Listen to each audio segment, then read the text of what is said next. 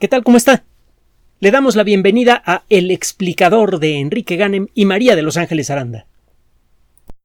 Cuando apareció en su primera forma completa, la teoría de la evolución se convirtió en viral en muy poco tiempo. La primera edición se agotó el mismo día que salió al mercado en Inglaterra. Era una edición más o menos nutrida. Eh, y aún así, el número de personas que hablaban sobre la teoría de la evolución y que tenía el libro era muy pequeña. Mucha gente hablaba de la idea de Darwin de oídas, de lo que encontraba en algún periódico, etc. El caso es que en pocas semanas, en todo el mundo occidental, incluso aquí en México, se discutía abiertamente la teoría de la evolución. Por un lado, una cosa que fue de veras, de veras impactante, es que nos dimos cuenta que no tenemos una dispensa divina especial, sino que estamos sometidas a las mismas leyes, a los mismos principios que gobiernan a la naturaleza. Estamos conectados a la naturaleza, nos guste o no.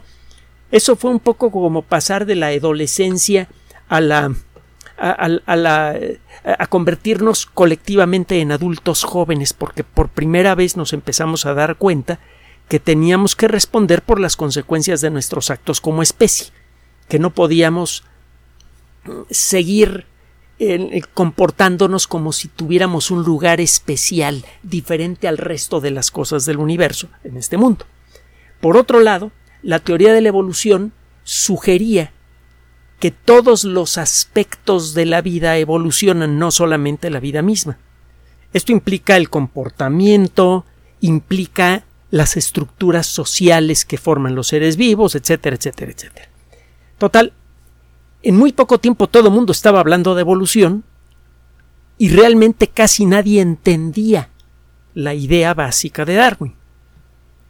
Eh, sucedió un poco lo mismo que con la teoría de la relatividad en la primera parte del siglo XX. Todo el mundo hablaba de la relatividad y, y, nadie entendía cuál era la esencia y por qué era tan importante esta idea. Bueno, el caso es que la teoría de la evolución en muy poco tiempo empezó a mostrar los mismos síntomas que la teoría de Newton. La teoría de la evolución se aplica primero que nada en el mundo de la biología para explicar el origen de las especies por medio de la selección natural, pero también es fundamental para entender muchos otros fenómenos que se dan en el mundo de la vida y en otras partes del mundo natural. La materia evoluciona. Los ah, eh, fenómenos atmosféricos evolucionan, hay reacciones químicas que se van adaptando a los cambios de la concentración de las sustancias que hay en el medio donde están ocurriendo. Hay evolución social, evolución cultural, evolución de los lenguajes. Vaya, hasta los argumentos antievolucionistas, generados en muchas ocasiones por personas eh, ultraconservadoras, eh, fanáticos religiosos, etcétera, eh, tuvieron que evolucionar con el paso del tiempo para poder eh, seguir eh, atacando a la idea de Darwin. ahora entendemos que el fenómeno de la evolución es universal, como le decía hace un momento la teoría de Newton, la teoría de la gravedad. Y es por esto que el entender cómo funciona la evolución en detalle es de gran importancia no solamente para las ciencias de la vida, Ahora, aunque esto último no fuera cierto, aunque la teoría de la evolución solamente tuviera sentido en el mundo de las ciencias de la vida, sería crucial para ustedes y para nosotros el entender bien cómo funciona la evolución, porque ahora ya estamos eh, desarrollando un conocimiento profundo de la naturaleza de la vida a nivel molecular. Si llegamos a entender la naturaleza de la evolución, vamos a poder intervenir molecularmente en ella. En pocas palabras, vamos a poder intervenir con éxito en todos los procesos de la vida, incluyendo el desarrollo de nuestros cerebros cuando somos pequeños, nuestra capacidad para resistirnos o no a las enfermedades infecciosas, la posibilidad de desarrollar enfermedades degenerativas con el paso de los años o incluso el proceso de envejecimiento. En todo eso ya podemos intervenir de manera experimental en muchos casos, con sus asegúnes y lo que usted quiera, pero ya le estamos metiendo mano a eso.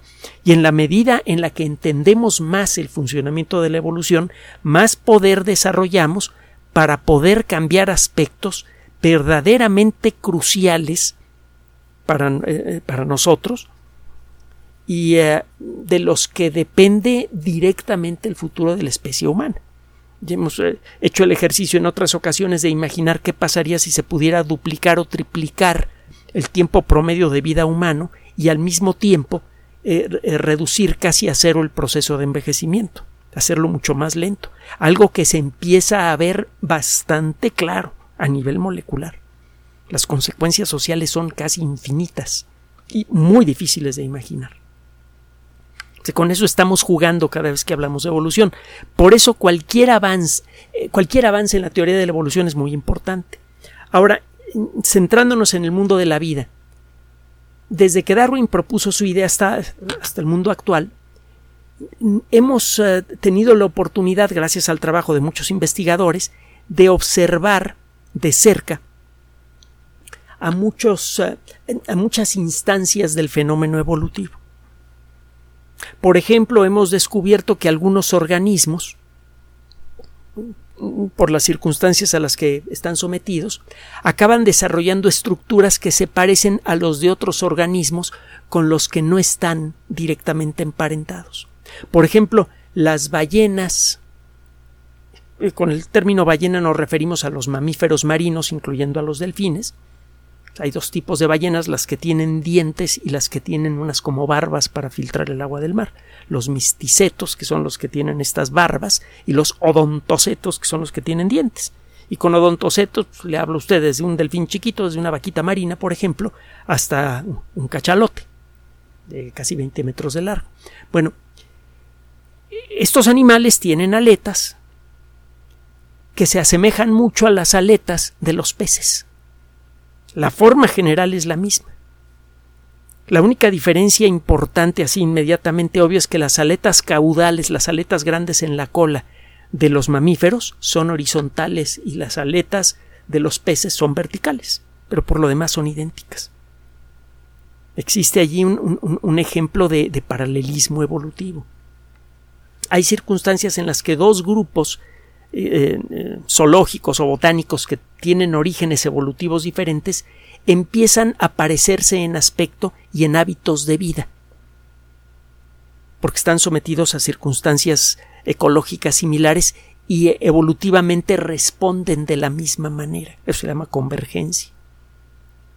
Hemos aprendido, también existe desde luego la divergencia evolutiva, contiene usted dos poblaciones de la misma especie que viven en ambientes diferentes y con el paso del tiempo, y como consecuencia de la deriva genética, los cambios inevitables accidentales en el ADN generados por la mecánica cuántica van haciendo que las dos que estas dos poblaciones entre las cuales no existe intercambio genético empiecen a diferenciarse con el paso de miles de años. Y un momento en el que forman dos poblaciones diferentes, eso es una divergencia. Hemos eh, desarrollado una serie de conceptos y nombres para muchos fenómenos producidos por la evolución, por ejemplo el mimetismo, el que un organismo se parezca a, otro organismo peligroso, por ejemplo. Algunas eh, las alas de algunas mariposas, por ejemplo, vistas a una cierta distancia, parecen la cara de un búho. Y los búhos, cuando no tienen otra cosa que comer, se pueden comer fácilmente a un pajarito.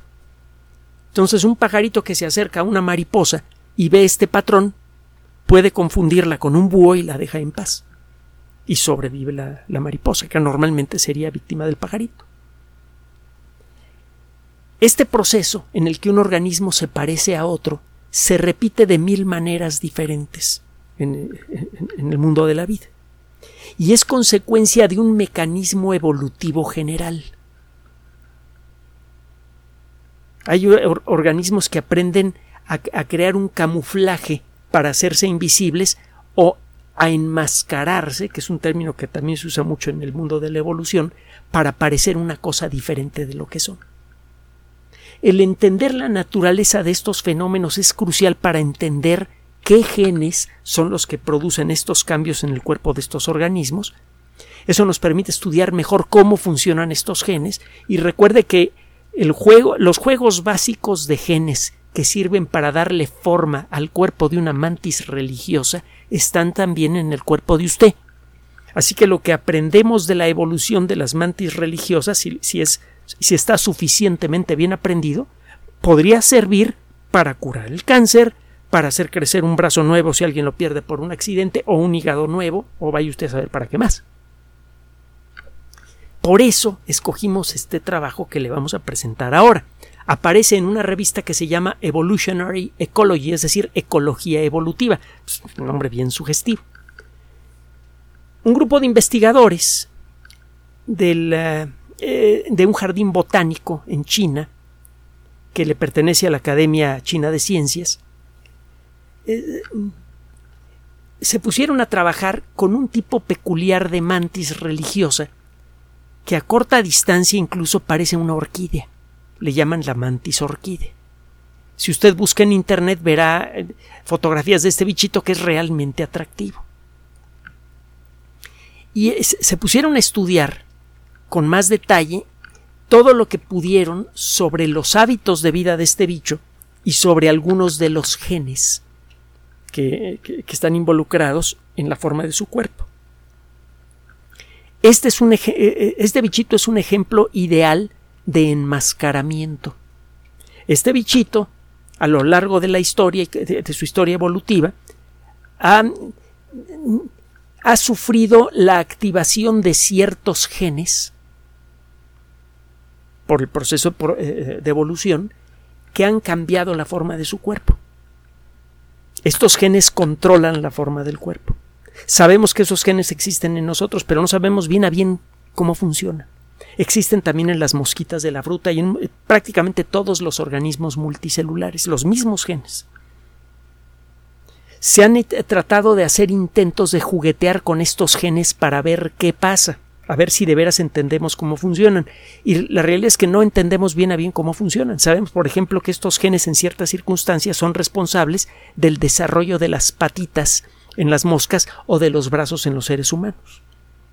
A la hora de ponerse a juguetear con los genes de la mosca de la fruta, que es un bichito pequeño, fácil de reproducir, en grandes cantidades, que tiene genes que son fáciles de manipular, por la forma en la que está guardada la información genética en las células de las moscas de la fruta, es fácil juguetear con ella. Entonces, eh, desde hace tiempo varios investigadores se han puesto a juguetear con los genes, que se llaman genes homeobox, con H al principio y con X al final. Estos genes son los que le dan forma al cuerpo de todos los seres multicelulares. Entonces se pusieron a jugar con estos genes para ver si podían darle a una a un mecanismo de activación de genes que permitiera quitarle una patita a un bicho y luego hacer que le creciera de nuevo. Y lo consiguieron, solo que la patita en lugar de crecer donde debía le creció en la cabeza a las moscas. O a la mitad del cuerpo. Todavía no entendemos bien a bien cómo funcionan esos genes. El día en que sepamos y podamos hacer que le crezca una pata nueva a una mosca en la parte del cuerpo que nosotros queramos, eh, falta poco, faltaría ya muy poco para empezar a hacer esto en seres humanos. Imagínese las consecuencias. Hacer crecer la parte nueva que usted quiera en el cuerpo de una persona. Riñones, hígado, corazón, bla, bla, bla, Obviamente el caso del corazón, pues no va a usted hacerle crecer un, quitarle el corazón viejo y esperar a que crezca uno nuevo, una persona, sino que lo que haría crecer afuera del cuerpo en un ambiente controlado y luego va y lo pone.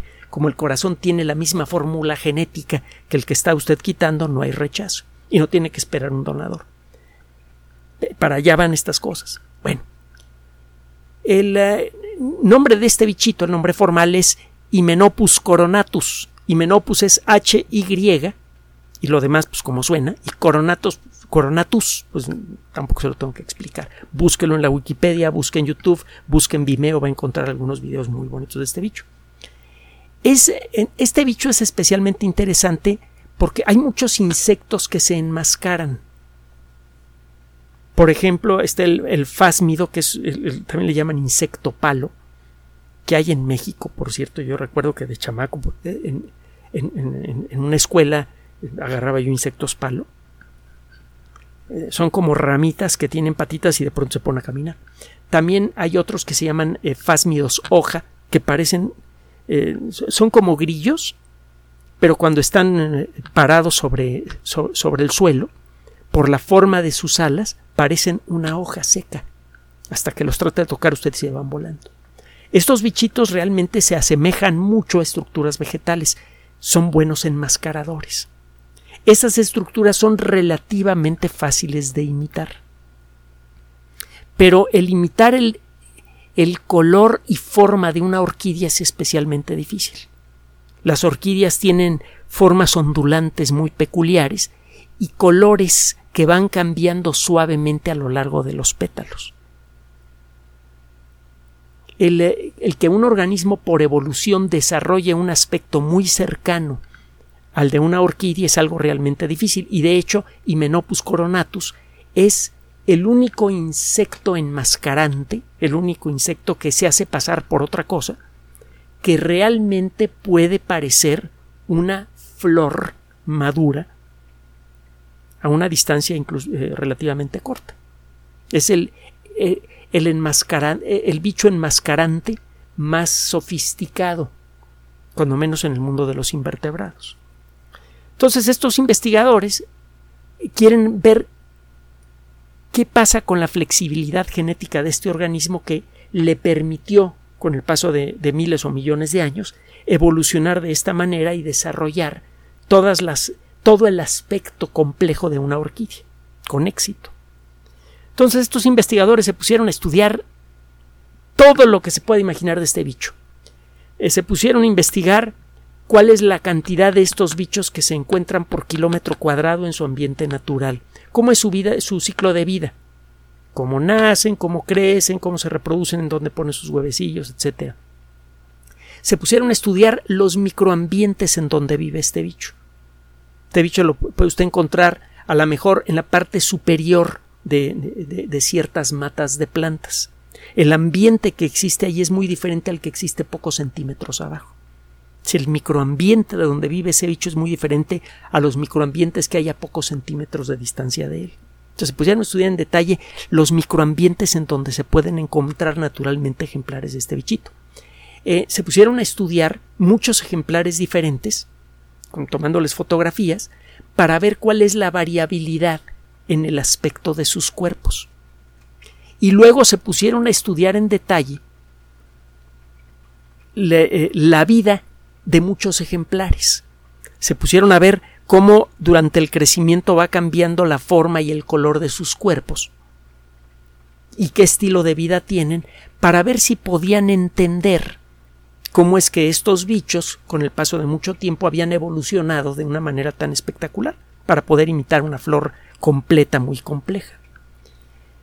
Lo que encontraron estos investigadores es muy interesante y tiene que ver un poco con un tema que ofrecimos el día de ayer en nuestra cápsula para nuestros patrones, con unos patrón, con unas, eh, unas ecuaciones que desarrolló Alan Turing que permiten describir con bastante éxito las complejas formas del mundo vivo por ejemplo, el patrón de la piel de los jaguares.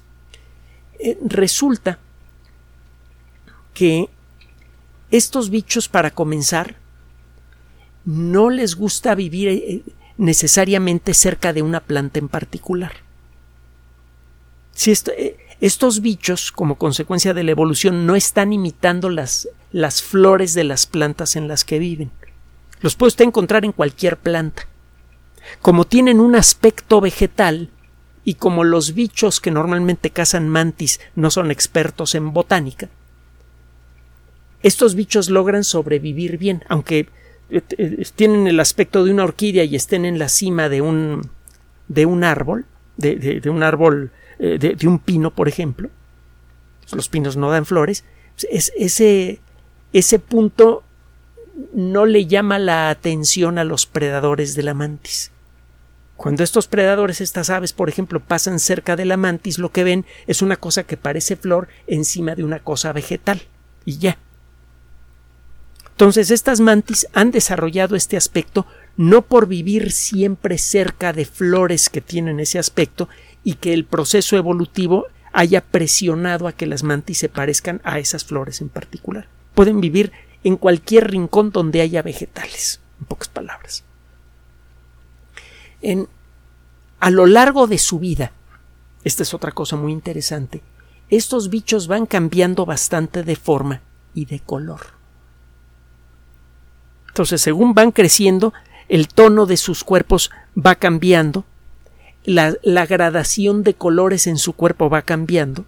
En algunos momentos las diferencias entre un color y otro están muy marcadas y con el tiempo se van suavizando.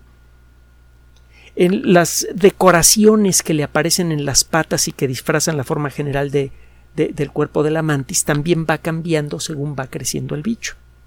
Lo que encontraron estos investigadores es que cuando estos bichos viven en ciertos ambientes y empiezan a crecer y van cambiando continuamente de forma, hay un momento durante su desarrollo intermedio en el que su aspecto hace que los, eh, que los depredadores no puedan ver a los bichos. Entonces, cuando los bichos alcanzan esa edad, dejan de ser atacados por los predadores. Algunos de ellos, según el lugar en donde se encuentran y según el tipo de, del depredador que los ataca, llegan a este punto de enmascaramiento cuando son muy jóvenes, pero otros hasta que son muy grandes. Entonces, si vive usted en un ambiente en donde continuamente los bichos jóvenes sobreviven hasta una cierta edad y después son comidos, esos bichos jóvenes son los que van a alcanzar la, la situación de poder reproducirse con mayor frecuencia. Los bichos más viejos, como van cambiando de aspecto y se vuelven visibles para los predadores, ya no pueden llegar a ese punto y se los comen. Con el paso de mucho tiempo, estos bichos que están cambiando continuamente de forma evolucionan hacia aquella forma que es la que los protege mejor.